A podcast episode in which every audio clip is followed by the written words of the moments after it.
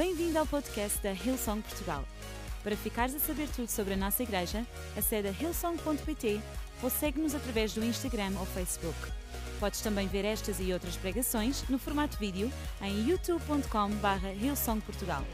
Seja bem-vindo a casa. Isaías capítulo 58, versículo 8, 9 e 13. Isaías 58, 8, 9 e 13. E o título da minha mensagem é Sinais da Sua Presença. Sinais da Sua Presença. E diz assim neste texto: Então a luz da minha salvação brilhará como o sol, e logo vocês todos ficarão curados. O, o vosso Salvador os guiará, e a presença do Senhor, Deus, os protegerá por todos os lados. Quando vocês gritarem pedindo socorro, eu os atenderei. Pedirão a minha ajuda e eu direi: Estou aqui. Versículo 13: Em cima dos alicerces antigos, vocês reconstruirão cidades que tinham sido arrasadas.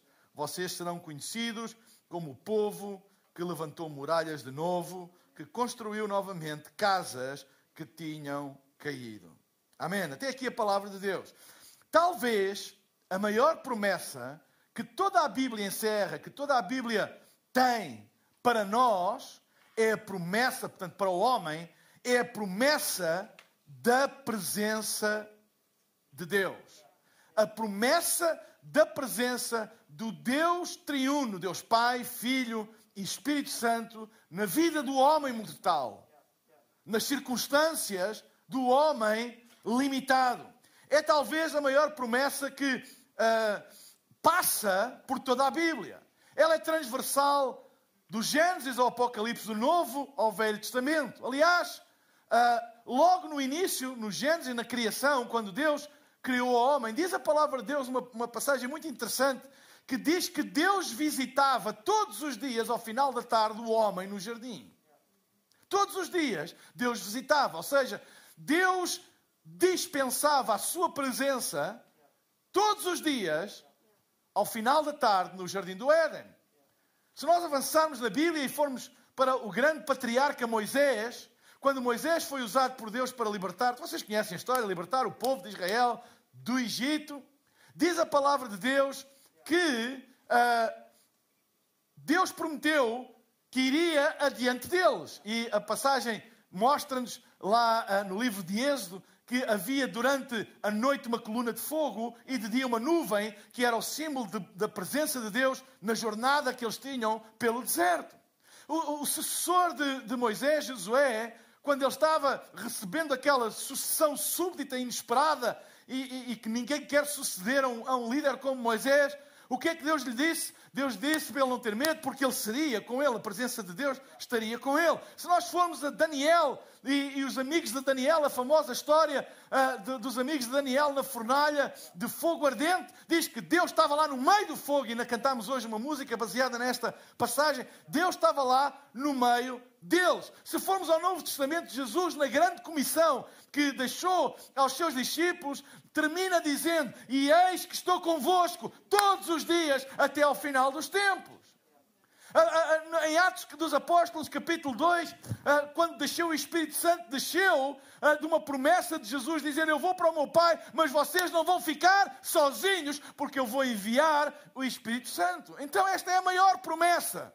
Eventualmente, que a palavra de Deus relata e encerra para nós humanos é que nós podemos contar com a presença de Deus na nossa vida. E nesta passagem, o profeta Isaías, no versículo 8 e no versículo 9, ah, ele fala que Deus promete ah, quatro coisas. Diz que promete cura, diz que promete direção, promete proteção e promete resposta à oração. Mas tudo isto através da sua presença. Porque no versículo 9 diz: Quando vocês gritarem pedindo socorro, eu os atenderei. Pedirão a minha ajuda e eu direi: Estou aqui. Não é como o Ronaldo, oh, estou aqui. Mas é como a palavra de Deus relata que todas estas coisas que nós E nesta altura o povo de Israel ansiava que era cura, ansiava direção, estavam perdidos, ansiavam proteção, ansiavam que Deus os ouvisse. Todas essas coisas iriam acontecer, mas havia uma razão para isso. E a razão era porque Deus estava com eles. Estou aqui com vocês. Estou aqui. Então, o versículo 13, que foi o último versículo que nós lemos, mostra sinais visíveis dessa presença prometida. O versículo 8 e o versículo 9 promete cura, promete direção, promete proteção, promete resposta às orações e diz que isso acontece porque eu estou aqui. E depois o versículo 13 fala de sinais de que Deus estava presente. Quais seriam os sinais que mostrariam que Deus estaria presente na sua vida? Ou seja, que sinais são esses? Mas deixem-me dizer uma coisa que é importante nós entendermos. Pessoas podem dizer, uau, mas tu estás a ler de Isaías, é um livro profético, uh, e aquilo foi para aquele tempo, e foi cumprido naquele tempo. E é verdade, esta profecia foi cumprida naquele tempo. E deixem-me fazer aqui um parênteses que nos vai ajudar a interpretar as Escrituras. Sempre que nós analisamos as Escrituras em geral, mas principalmente os escritos proféticos, e vocês sabem que a, Bíblia tem vários livros profetas, não é? Tem, proféticos, tem os profetas maiores, que eram os profetas que tinham mais de 1,80m, e os profetas menores, não, estou a brincar. Tem a ver com a dimensão do livro, não é? Tem os profetas maiores e menores, e até no Novo Testamento existe um livro profético, que é o livro de Apocalipse. Todas as profecias, elas têm um cumprimento histórico. E eu atrevo-me a dizer que mais de 95% das profecias da Bíblia já tiveram o seu cumprimento histórico. Elas tiveram um cumprimento histórico. Uh, Vou-vos dar um exemplo. Uh, uh, o derramamento do Espírito Santo profetizado por Joel. Em Atos dos Apóstolos, capítulo 2, Pedro pôs-se de pé e diz: Ei, irmãos, hoje diante de vocês cumpriu-se uh, aquilo que foi dito pelo profeta Joel, que nos últimos dias Deus derramaria do seu espírito sobre toda a carne. Ou seja, Atos dos Apóstolos, capítulo 2, foi o cumprimento histórico, não é? Cronológico da profecia de Joel. Mas todos os escritos proféticos, além de terem um cumprimento histórico, eles têm ou encerram verdades intemporais que ficam por todo o tempo, por toda a história. E quando nós lemos um escrito profético, nós podemos dizer, ok, isto já teve um cumprimento, Uh, histórico, mas quais são as verdades que estão lá que são intemporais, como a, o derramamento do Espírito Santo. Ele teve um cumprimento histórico em Atos dos Apóstolos, capítulo 2, mas ainda hoje Deus quer derramar do seu Espírito sobre toda a carne, sobre todas as pessoas. A verdade de que Deus quer derramar o seu Espírito sobre toda a carne teve um cumprimento histórico há dois mil anos atrás, mas ainda hoje é uma verdade intemporal. Então, quando nós falamos de um escrito profético, quando pregamos acerca de um texto profético, nós nunca podemos esquecer estes dois aspectos: o cumprimento histórico e as verdades intemporais que cada texto profético, eu arrisco-me a dizer, cada texto da Bíblia tem sempre a sua aplicabilidade intemporal. Quais são os valores que são intemporais? Uma coisa são aspectos culturais do texto, uma coisa são aspectos textuais do texto que se aplicam à época, outra coisa são os valores e os princípios que perduram por todos os tempos, independentemente da cultura, do ano, não é do continente, do país onde nós vivemos. E deixem-me dizer uma coisa: Deus ainda hoje cura. Deus ainda hoje dirige. Deus ainda hoje protege os que nele confiam. E Deus ainda hoje responde às orações, porque Deus ainda hoje está presente no meio do seu povo. Amém? Eu vou dizer outra vez: Deus ainda hoje cura, Deus ainda hoje dirige, Deus ainda hoje protege e Deus ainda hoje responde às orações, porque Deus ainda hoje está presente. Deus está aqui neste lugar, Deus está presente no seio da sua igreja, onde estiverem dois ou três reunidos em seu nome, aí está Ele no meio deles. Mas, quais serão os sinais intemporais de que Deus está presente. coisas que nós podemos observar e que são um garante de que Deus está presente. E o versículo 13 dá-nos esses sinais. Eu queria falar de três sinais da sua presença. E o primeiro sinal é que na sua presença não há mudança nos fundamentos. E diz o versículo 13, na, na, na parte inicial, em cima dos alicerces antigos. Em cima dos alicerces antigos. Sabem, Deus é um Deus de coisas novas e Deus faz coisas novas. As misericórdias de Deus se renovam a cada manhã. Deus é um Deus de inovação. Deus é um Deus de criação.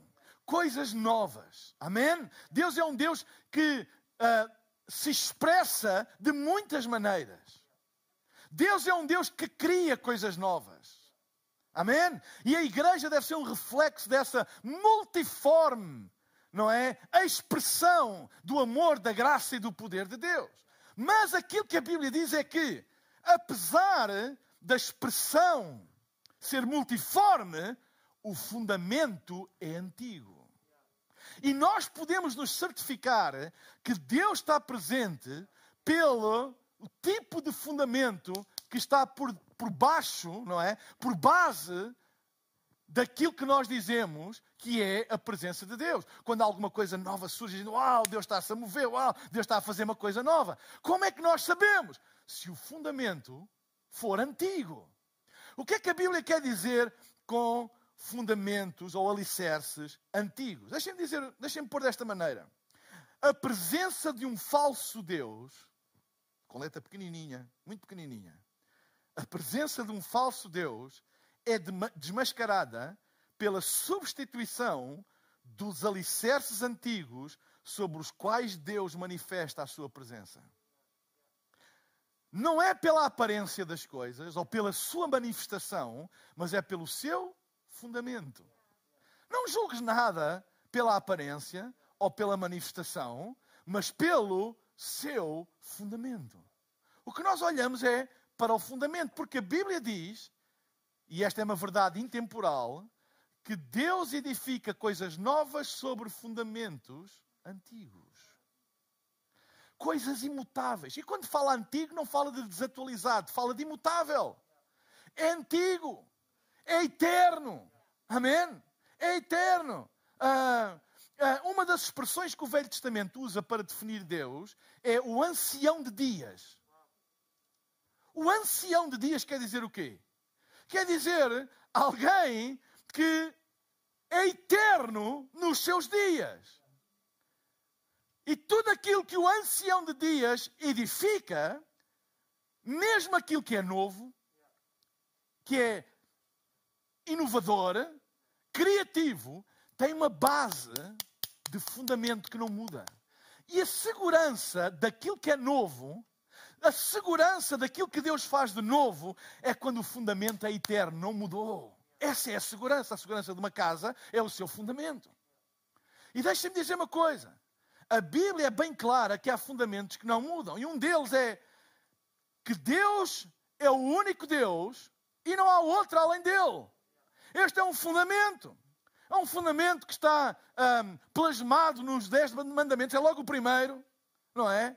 que não há outro Deus além de Deus, Ele é o único Deus. Não há outro Deus. Pode haver outras coisas que se chamem elas próprias deuses, mas não são. O trono de Deus só tem um assento e é o Deus Todo-Poderoso, o Deus de Israel, o Deus Senhor Jeová. Ele é o Deus Todo-Poderoso e não há um outro Deus além dele. Ele é o único Deus e não há outro além dele. Então deixem-me dizer uma coisa: quando nós queremos edificar alguma coisa que não seja sobre esta verdade, quando nós colocamos no lugar de Deus outra coisa qualquer, pode ser uma pessoa, pode ser uma ideia, pode ser uma ideologia, pode ser o que quiser, e, e, e tu colocas no lugar de Deus isso, uma coisa tu podes ficar a saber: tudo aquilo que tu construís sobre isso, um dia mais cedo ou mais tarde, vai cair.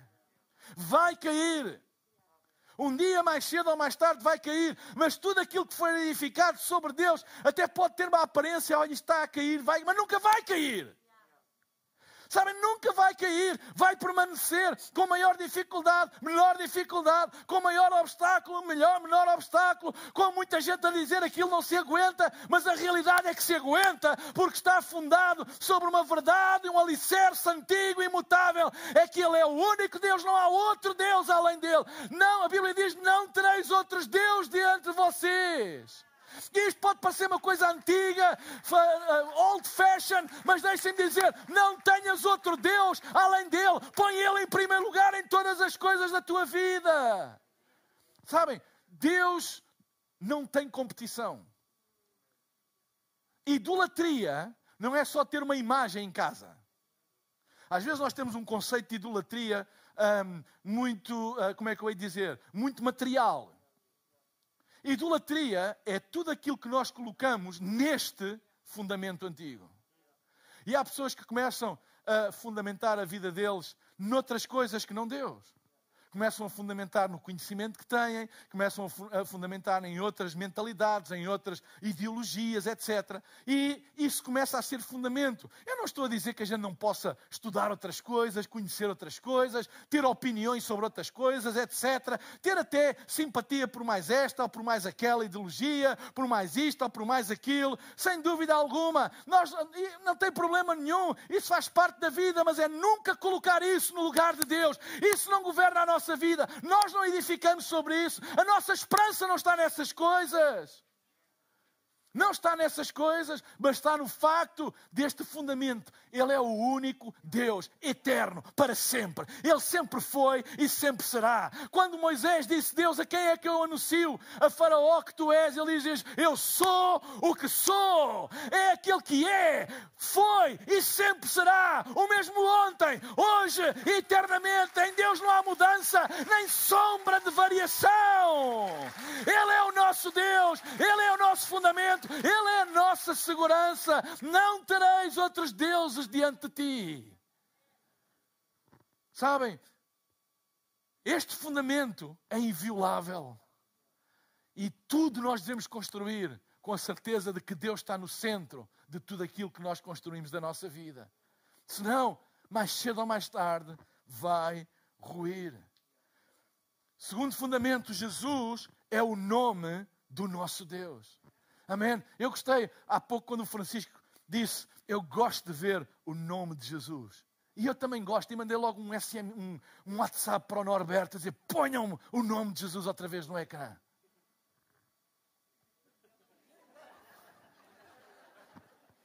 Ponham o nome de Jesus no ecrã. Não há nome. Deixem-me dizer uma coisa.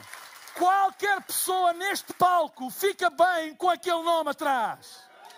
Qualquer pessoa neste palco fica bem seguro com este nome atrás. Quando tu vieres pregar pela primeira vez, quando tu vieres cantar pela primeira vez, quando tu vieres tocar pela primeira vez, podes estar nervoso porque é a primeira vez, mas lembra-te, tu tens as costas guardadas por este nome. Tu não estás aqui por ti mesmo, tu estás aqui em nome de Jesus. É um nome que é sobre todo o nome. O nosso Deus tem um nome, é Jesus. Não é energia, não é força, não é uh, outro nome qualquer. O nosso nome, o nosso Deus tem um nome, Jesus. E a Bíblia diz que Ele tem um nome que é sobre todo o nome. E ao nome de Jesus, todo o joelho se dobrará e toda a língua vai confessar, agora ou mais tarde, toda a língua vai confessar que Jesus é o Senhor de todas as coisas e este é um fundamento que não pode estar ausente daquilo que nós construímos na vida. Terceiro fundamento, a Sua palavra é a única base da nossa fé e da nossa prática. Nós não podemos nos afastar da palavra. A palavra é a única base que nós temos. Não é o nosso sentimento, não é aquilo que eu acho ou aquilo que até eu sinto, mas é a palavra de Deus. Quantas vezes aquilo que eu sinto é contrário à palavra de Deus? E eu sei que há muitas pessoas que hoje lutam entre um sentimento e uma convicção. Deixa que a convicção seja a base e não o teu sentimento. Sabes porquê? Porque os sentimentos mudam e não são bons para construir.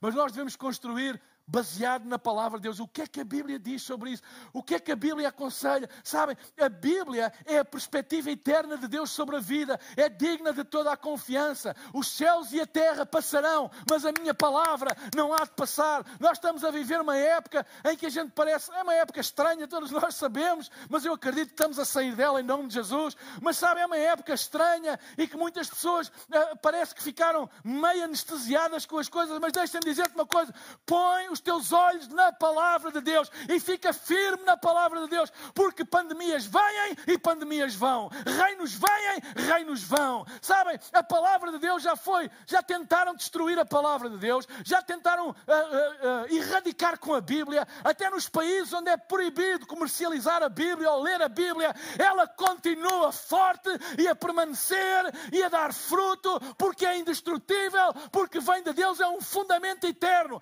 Reis vêm, reis vão. Civilizações vêm, civilizações vão. Governos vêm, governos vão. A ciência hoje diz uma coisa, amanhã pode dizer outra. Os homens hoje pensam uma coisa, amanhã podem pensar outra. Mas aquilo que sai da boca de Deus é igual, é, é de confiança, é bom fundamento. Não te deixes enganar, não deixes que haja uma mudança na tua mentalidade, a confiar noutras coisas que não sejam a palavra de Deus. Deus.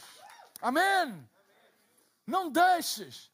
Amém. Não deixes, não, não confies noutras coisas, a não ser na palavra de Deus. Outro fundamento, a oração toca os céus e muda a terra. A oração é um fundamento antigo e que não está fora de moda. É a arma mais poderosa que nós temos. E em quinto lugar, a igreja é a única coisa que Jesus disse que iria edificar pessoalmente. Não há mais nada que Jesus tenha dito que iria edificar pessoalmente a não ser a igreja de Jesus Cristo. A igreja é a esperança do mundo. A igreja é um guarda-chuva que nós temos sobre a nossa vida, porque ela é edificada por Cristo Jesus. Não, não, não desprezes o poder da igreja. Sabem, é, é, aquela, aquela teoria que diz assim: ah, eu amo a Deus e eu odeio a igreja. Eu amo a Deus, mas eu não preciso da igreja. Sabem, isto é uma bipolaridade espiritual. Isto não é fundamento. Mais cedo ou mais tarde, isso é uma fé falsa que vai cair. É impossível amar a Deus e não amar a sua noiva. É a mesma coisa que alguém dizer assim: Olha, Mário, eu, eu, eu gosto muito de ti, eu, eu, eu admiro-te muito, quero ir beber um café contigo, mas eu não gosto nada da tua mulher e eu odeio as tuas filhas. Se alguém me mandasse uma mensagem dessas, eu era capaz de ir beber café com ele, mas era por outras razões. Vocês entendem? Quando alguém tem o desplante, não é? Tem a ousadia de manifestar amor por Deus e desprezo por aquilo que é mais precioso para Deus, que é a menina dos olhos de Deus. Isso é um engano. Não vão em conversas. O fundamento é o mesmo. A igreja de Jesus Cristo é edificada por Ele e para Ele. Ele está a preparar uma noiva para Ele, não é para mim nem para ti. É para Ele. São fundamentos que nós devemos edificar a nossa vida. Então, a presença de Deus manifesta-se em formas e formatos novos através de muitas formas e maneiras, mas estes serão sempre os fundamentos sobre os quais a sua presença se manifesta. Se eles não estiverem lá, é a manifestação de outra coisa qualquer, mas não da presença de Deus. Amém? Isto é importante nós ficarmos bem firmes nisto, bem arraigados nesta verdade. O maior perigo para a fé não é a perseguição, o maior perigo para a fé não são os obstáculos, o maior perigo para a fé não são as adversidades, o maior perigo para a fé é quando uma nova mentalidade sublim, sublim, subliminarmente, ou su, sublimemente, em português corrente, em pantufas, tenta tomar conta da nossa maneira de pensar. Tu não precisas, afinal, tanto disso. Deus não é assim tão importante. Essa coisa de que Deus cuida de ti, olha o que te aconteceu. Isso que igreja é importante. Ah, isso não é bem assim. Isso que não há outro Deus. E isso não é bem assim. Há pessoas que têm outros deuses. E nós deixamos que em pantufas essa mentalidade comece. Não é daquilo que a gente às vezes diz ou escreve no Facebook, é aquilo que começa a vir aqui. Deixa-me dizer-te uma coisa, é isso que o profeta Isaías estava a dizer. Já. Estava a dizer na reunião das nove e meia, esta é a maneira mais sutil de mandarem calar, é mandarem subir os músicos. Ainda vou no ponto um, tenho mais vinte. Esse é o maior perigo nos dias de hoje para a fé. São novas mindsets, novas mentalidades que emergem de uma experiência e que tentam tomar conta da nossa vida. Nós temos que ficar firmes e dizer assim: olha, não, não, não, não, não, eu não vou deixar que a minha experiência ou circunstâncias mude os fundamentos. Pode mudar estratégias, pode mudar formatos, mas não muda o fundamento da minha fé. Segundo aspecto, ou segundo sinal da sua presença. Primeiro, fundamentos antigos. Segundo, mas podem tocar, já que estão aqui. Na sua presença há poder para reconstruir o que foi destruído. Diz o versículo 13: Vocês reconstruirão cidades que tinham sido arrasadas. Um dos sinais da presença de Deus é a restauração daquilo que foi destruído. A sua presença liberta poder para restaurar. Onde a restauração é impedida, a sua presença também está impedida. Deus é um Deus que restaura por natureza. Sabem, há pessoas que pensam que a maior parte dos atos, das promessas divinas na Bíblia, como restauração e outras, são atos de decisão, de vontade de Deus. Deus decide restaurar. Mas não é isso que a Bíblia ensina. São atos fruto da natureza de Deus. Deixem-me pôr assim. Se vocês tiverem um copo de café, e o café é por natureza amargo, e agarrarem um pacote de açúcar e colocarem no café, vocês não precisam dar sete voltas à chávena, orar para que o café fique doce. A natureza do açúcar é se ele está presente, adoça. O sal é a mesma coisa. E é interessante que a Bíblia fala do sal. O sal é colocado na comida para trazer tempero. E a presença dele é suficiente. Não, não é preciso fazer nada. É suficiente, como o açúcar. Sabem? A presença de Deus numa coisa é suficiente para ela ser restaurada. É da natureza dele, não é uma coisa, eu vou ter que pedir a Deus para ele fazer. Como se ele pudesse, era como se o açúcar pudesse estar no café e não adoçar. É como se o sal pudesse estar na comida e não salgar. Como se Deus pudesse estar presente numa pessoa e não restaurar. Não é possível, simplesmente não é possível. Se Ele está, este é um sinal. Ele começa a restaurar aquilo que foi partido, Ele começa a restaurar aquilo que foi quebrado, Ele começa a restaurar aquilo que foi destruído, porque essa é a sua natureza. Por que é que vocês pensam que o profeta disse: Vocês serão todos curados, Deus vos dirigirá ele vos protegerá e ouvirá todas as vossas orações, porque Ele diz: Eu estou aqui. O que é que isto quer dizer? Isto quer dizer que, pelo facto de Ele estar aqui, todas essas coisas se tornam naturais. É, uma, é um sinal da Sua presença.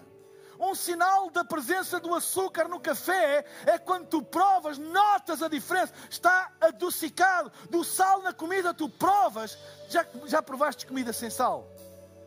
E quando pões o sal, o que é que tu dizes? Ah, não é? O sal está aqui. O que é que tu fizeste? Pus sal. Não oraste. Puseste sal. E a natureza do sal deu tudo aquilo que tu precisavas. Sabem, aquilo que nós precisamos é da presença de Deus. Porque se Deus estiver presente, se tu abris as portas da tua vida para a presença de Deus, tudo aquilo que tu precisas emana da natureza dele. Não é um ato que ele arbitrário que ele decide ou não decide fazer, é a natureza dele. Se ele está, ele restaura. Como é que nós sabemos que ele está? Porque ele restaura como o açúcar adoça, como o sal salga. A presença de Deus restaura o que foi destruído, restaura o que está caído, restaura aquilo que foi esmagado. Sabem, muita coisa foi devastada neste último ano no mundo inteiro. Mas eu creio que vai haver uma manifestação da Sua presença pelo mundo, restaurando aquilo que foi destruído. Eu creio, deixem-me dizer uma coisa: eu creio que estão criadas condições para que a presença de Deus faça uma grande diferença. É nossa responsabilidade enquanto igreja nós trazemos a presença de Deus, não trazer aquilo que toda a gente diz, não falar o que toda a gente fala, mas trazer a presença de Deus, porque a presença de Deus em si mesmo, ela vai fazer a diferença na vida das pessoas. Nós vamos ver pessoas curadas, nós vamos ver pessoas libertas completamente, nós vamos ver famílias, negócios erguerem-se e prosperarem como nunca, sem uma explicação humana. Sabem porquê? Nós vamos ver portas a abrirem-se, surpresas do céu a virem à vida das pessoas. Sabem porquê? Por causa da presença. Eu estou aqui. E da sua presença emanam estas coisas. Parece que me apetece fazer aquele gesto do Ronaldo. Quem é que sabe fazer esse gesto? Sabes fazer? Tenta lá fazer. Eu estou aqui. Que é?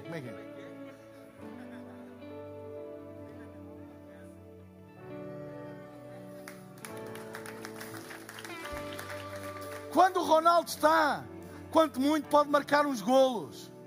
Mas hoje o Espírito Santo está a dizer-te ao teu coração: Eu estou aqui, eu estou aqui. Aquilo que tu precisas é suficiente pelo facto de eu estar aqui. Amém. Diz à tua alma: Deus está aqui. Deus está aqui.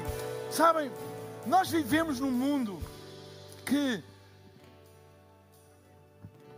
ficou paranoico por segurança. Segurança, segurança, segurança, segurança. E sabem, e as pessoas por segurança nem se importam de abrir mão de coisas que são queridas para elas. E deixem-me dizer uma coisa: toda a segurança prometida pelos homens, eu não vou dizer que é falsa, mas é temporária, não é eterna e não é 100%. Não, deixem-me dizer uma coisa: não existe isso. Não existe isso. Isso é um falso ídolo.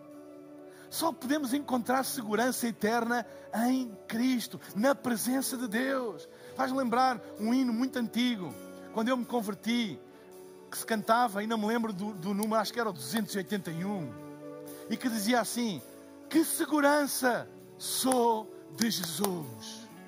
Que segurança sou de Jesus! Amém? Será que tu podes dizer? A tua segurança não está em mais coisa nenhuma a não ser na tua fé em Cristo. Eu não estou a dizer que nós não devemos ser prudentes na nossa vida. Claro, se eu sei que uma coisa me faz mal, eu não vou fazer. Se eu sei que fumar me faz mal aos pulmões, eu não vou fazer e dizer, ah, porque Jesus depois cura-me se eu tiver um problema. Se eu sei que há uma comida que me faz mal, não é? Se eu sou uh, alérgico a isto ou aquilo, eu não vou comer só porque uh, eu não quero saber disso, não é? Uh, se nós estamos num problema de saúde pública, ah, eu não quero saber nada porque Ele está comigo. Não, não é isso. Nós devemos ter os cuidados normais que toda a gente deve ter com a sua vida, mas não coloques a tua fé nessas coisas, porque essas coisas fazem falham. Coloca a tua fé em Cristo e, como diz a palavra de Deus lá em Efésios, havendo feito tudo, ficai firmes em Cristo Jesus. Fica firme nele. A tua segurança está na Sua presença, porque da Sua presença emana tudo aquilo que nós precisamos. A tendência do homem é ir atrás das coisas que precisa Se eu preciso de saúde, eu vou atrás de saúde. Se eu preciso de, de dinheiro, eu vou atrás de dinheiro. Se eu preciso do que for, eu vou atrás. Mas a Bíblia diz, em Mateus, no capítulo 6, versículo 33, ponham em primeiro lugar na vossa vida o reino de Deus e aquilo que Deus quer, e Ele vos dará todas essas coisas. Não é andares atrás do que precisas ou daquilo que tu pensas que precisas é andares atrás da presença de Deus, porque a presença de Deus é tudo o que tu precisas.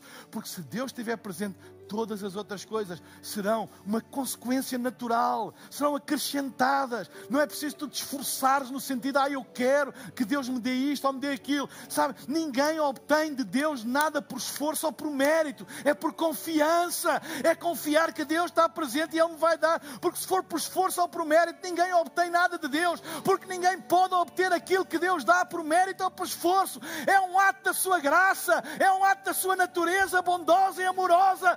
Quando Deus está presente, tudo o que tu precisas, tu vais ter. Qual deve ser a tua prioridade nestes dias? Meu amigo, estás aqui pela primeira vez, estás a ver em casa. A prioridade deve ser garantires que Deus tem o primeiro lugar na tua vida. Amém? É um sinal da sua presença. E vou terminar com o último sinal. Na Sua presença, todos serão conhecidos pelo que levantam e pelo que constrói. Diz o versículo 13: Vocês serão conhecidos como o povo que levantou muralhas de novo, que construiu novamente casas que tinham caído. Eu não quero ser conhecido por aquilo que eu sou contra e muito menos por aquilo que eu destruí. Eu quero ser conhecido por aquilo que construí e por aquilo que reconstruí. Como é que as pessoas nos conhecem? Como os homens tristes da festa?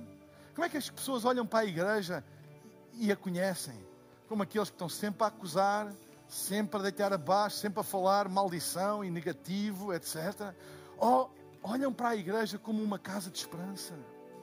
O nosso mundo, olha, diga uma coisa, nós nunca tivemos tantos recursos científicos à nossa disposição.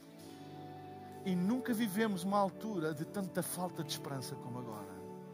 Isto mostra que não há uma relação entre recursos e o estado interior da alma das pessoas.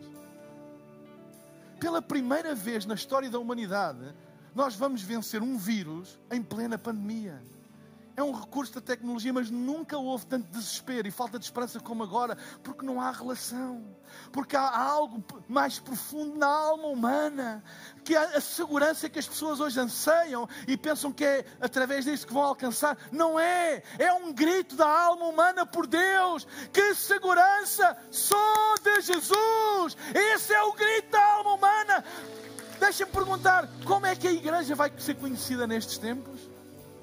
Como aqueles que aproveitam esta altura para dizer: nós sabemos aquilo que tu precisas. Nós sabemos no fundo o que é que a tua alma está a gritar. Lá no meio disso tudo, no meio desta cortina de fumo toda, nós sabemos o qual é o grito que na vossa alma é o grito pelo Criador, é o grito pelo Salvador, é o grito, é o vazio da alma a gritar pelo Criador. E a igreja tem aqui uma oportunidade de anunciar o Evangelho, de anunciar as boas notícias, as boas novas da salvação a um mundo desesperado. Nunca Nunca houve tantos recursos no mundo e nunca houve tanta falta de esperança. Nunca.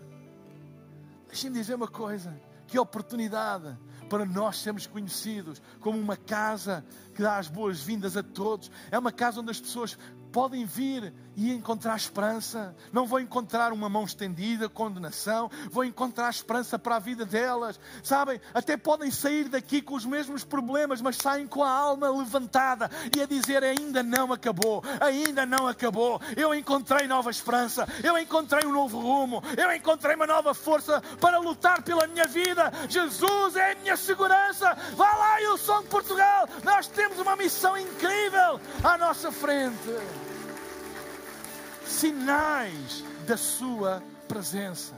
E tudo aquilo que a gente precisa é da Sua presença. A presença de Deus é ao mesmo tempo suave e doce, mas poderosa. É ao mesmo tempo consoladora, é como um bálsamo, mas também é como um serrote, é como uma espada Não desprezes o poder da presença de Deus. Não desprezes. A Bíblia relata feitos incríveis da presença de Deus. Lembram-se da nuvem que guiava o povo durante o dia e a coluna de fogo?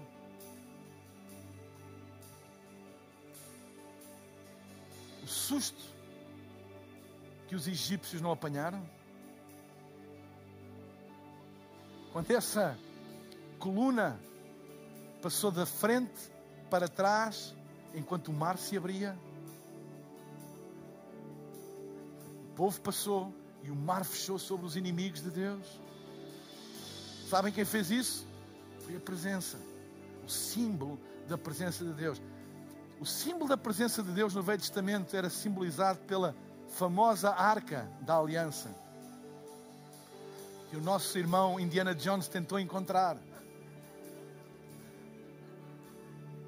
Sabem, a arca da aliança era ao mesmo tempo um símbolo de esperança, mas era um objeto de temor. Era um objeto de respeito. A presença do Criador, a manifestação da presença de Deus, é das coisas mais poderosas do universo, ao ponto que nós às vezes temos dificuldade em traduzir por palavras, então usamos expressões como atmosfera. Está aqui uma atmosfera. Eu senti qualquer coisa diferente que nunca tinha sentido. Ah, foi uma experiência que me transcendeu. Ou seja, o homem, quando pela primeira vez tem contacto com esta presença, não encontra no vocabulário as palavras certas. Sabem porquê? Porque é impossível encontrar palavras que consigam descrever na plenitude alguma coisa que vai para além do nosso entendimento. Mas é aquilo que mais precisamos. Não há lugar mais seguro do que a presença de Deus. Se estás à procura de segurança, tu encontraste hoje a presença de Deus. É o lugar mais seguro para se estar. É na presença de Deus. Amém? É na presença de Deus tudo aquilo que nós fazemos, tudo aquilo que nós cantamos, tudo aquilo que nós tocamos, tudo aquilo que nós pregamos. Eu posso pregar uma mensagem ah, ah, bem estruturada, bem fundamentada, mas se ela não carregar, a presença de Deus não muda ninguém. É como as músicas. Nós podemos ter músicas muito bonitas, muito bem feitas, muito bem tocadas, muito bem interpretadas, mas não muda a vida de ninguém. Uma das coisas que eu acredito que a nossa casa Ilson globalmente tem varrido o mundo com as nossas músicas. Não é porque a gente, que as nossas músicas são melhores no sentido de composição do que toda a gente, interpretadas melhores do que toda a gente. Não é isso, embora eu continue a dizer que nós temos os melhores músicos e cantores da nossa casa, são os melhores. Não é isso que eu estou a dizer, mas o que eu estou a dizer é aquilo que faz a diferença é porque a música transporta a presença de Deus, que é, é a base da nossa casa transporta a presença de Deus. Quando alguém entra numa experiência na nossa igreja, sabem, as pessoas pensam que ah, é por causa das luzes, é por causa disto. É... Não, não. Aquilo que faz mesmo a diferença é a saturação da presença de Deus. Que as pessoas já vão a sítios que têm luzes melhores que as nossas, têm auditórios, se calhar, melhores do que os nossos, têm coisas, mas não, o que faz a diferença é a presença de Deus. Quando alguém vai a uma conferência, tenho tantas saudades das nossas conferências. Amém? Alguém vai a uma conferência e a vida é mudada para sempre. Não é mudada pela sempre, pelo cenário, por isto ou por aquilo. Não, é o todo, é a atmosfera, é a saturação de uma presença transcendental, divina, que toca o coração dos homens. E esse é o lugar mais seguro para se estar. Sabem? quando alguém tem uma experiência na presença de Deus e sente, pode estar a passar pelo vale da sombra da morte, mas sente-se sabem, sente-se incomparavelmente consolado, incomparavelmente seguro, sabem, incomparavelmente forte, simplesmente porque teve uma experiência, não é? Como o Summer Camp. Não é que Deus se manifeste mais nos campos do que nas, cidades. Não tem nada a ver com isso. Tem a ver pelo facto de toda a gente ter uma expectativa e abrir o seu coração para Deus e ter mesmo uma experiência com a presença de Deus. E isso marca para a vida, para a vida inteira. Quando a presença de Deus toca uma pessoa, é para a vida. A marca fica lá para sempre. A única coisa importante é se tu queres ter uma marca ou se tu queres ser moldado. Se deixares o oleiro tocar, fica a marca. Mas se continuares e continuares e continuares, a marca passa a ser um molde. Então hoje eu queria pedir a todos, em nome de Jesus, se há coisa na vida que todos nós precisamos buscar mais do que nunca, é a Sua presença. É a Sua presença. E na Sua presença, curas vão acontecer, porque é a Sua natureza. Na Sua presença, direção vai ser trazida, porque essa é a Sua natureza. Na Sua presença, proteção vai acontecer, porque essa é a Sua natureza. Um pai, se vir um filho a ser agredido, não fica à espera. Então, quando é que me pedes alguma coisa?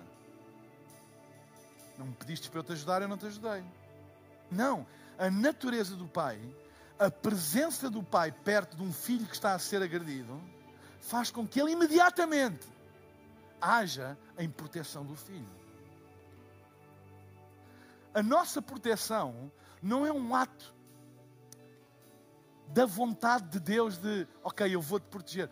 É da natureza. Ele não tem como. Se ele te vir a ser atacado, se ele te vir a ser agredido, se ele te vir a, a, a, a ser humilhado, se ele te vir a ser atacado por todos os lados, na sua presença não há hipótese. Ele vai agir em teu favor.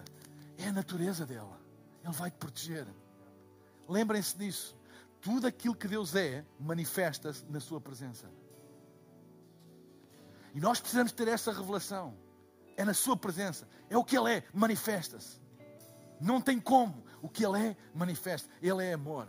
Ele é a nossa cura. Sabem? Ele não tem, Ele é. É aquilo que Ele é. E nós usufruímos daquilo que Ele é. Eu queria pedir em nome de Jesus, como um clamor, não te afastes da Sua presença. O rei Davi nos Salmos disse: Senhor, eu fiz muitos erros, mas não retires de mim o teu espírito, não me afastes da tua presença.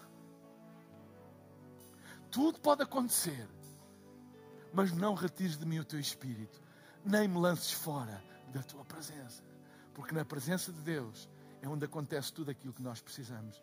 Eu faço este clamor a todos vocês. Não se afastem da presença não é intelectualmente, não é, ai, mas eu acredito. Não. Vocês sabem quando se afastam e vocês sabem quando não se afastam da presença de Deus. Corram para Ele, corram para Ele, corram na direção dEle. E a manifestação da Sua presença será tudo o que nós precisamos. Amém? Amém! Vamos ficar de pé na presença de Deus. Deus, tu estás aqui neste lugar, manifesta a tua presença com salvação, com cura, com libertação, com proteção, direção. Manifesta a sua presença. Enquanto todos estamos com os nossos olhos fechados, não há movimento na sala. Haja reverência pela presença de Deus agora. Eu queria desafiar todas as pessoas que ainda não tomaram esta decisão de se abandonarem na presença de Deus, vamos assim dizer, de se entregarem a Deus. Até podes acreditar em Deus e até vir à igreja de vez em quando, etc., ou estares a assistir online, mas tu sabes que ainda não o recebeste, ainda não te abandonaste nas mãos dele. Ou talvez já tenhas feito um dia, mas a vida deu muitas voltas e tens estado longe de Deus. E há muitas pessoas que com esta pandemia esfriaram na fé. E eu queria te desafiar a tu hoje fazeres a tua paz com Deus. Porque não há nenhum lugar, não há nenhum lugar mais seguro do que a sua presença. Enquanto temos os nossos olhos fechados, eu queria desafiar todos a tomarem esta decisão, que ainda não, se ainda não tomaram esta decisão.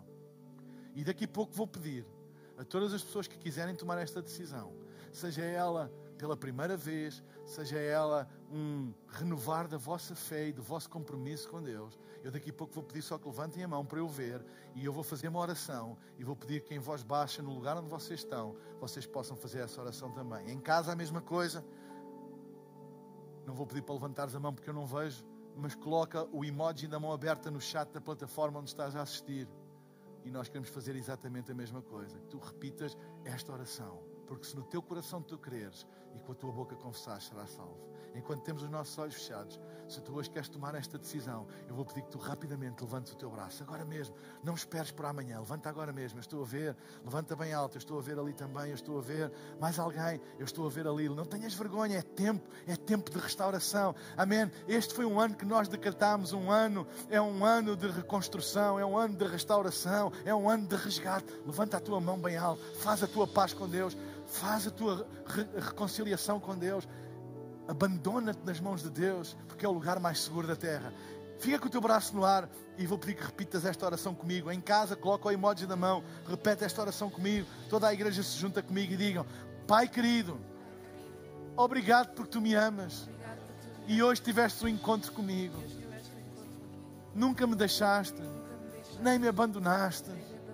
Perdoa os meus pecados e ajuda-me a confiar em ti e a caminhar na tua presença todos os dias, os bons e os maus, que eu possa aprender que na tua presença eu tenho tudo o que eu preciso. Em nome de Jesus. Amém. Será que podemos dar uma grande salva de palmas a todos? Amém. Esperamos que a mensagem de hoje te tenha inspirado e encorajado. Se tomaste a decisão de seguir Jesus pela primeira vez, acede a hillsong.pt Jesus para dar o teu próximo passo. Lembramos que podes seguir-nos no Facebook e Instagram para saber tudo o que se passa na vida da nossa igreja. O melhor ainda está por vir.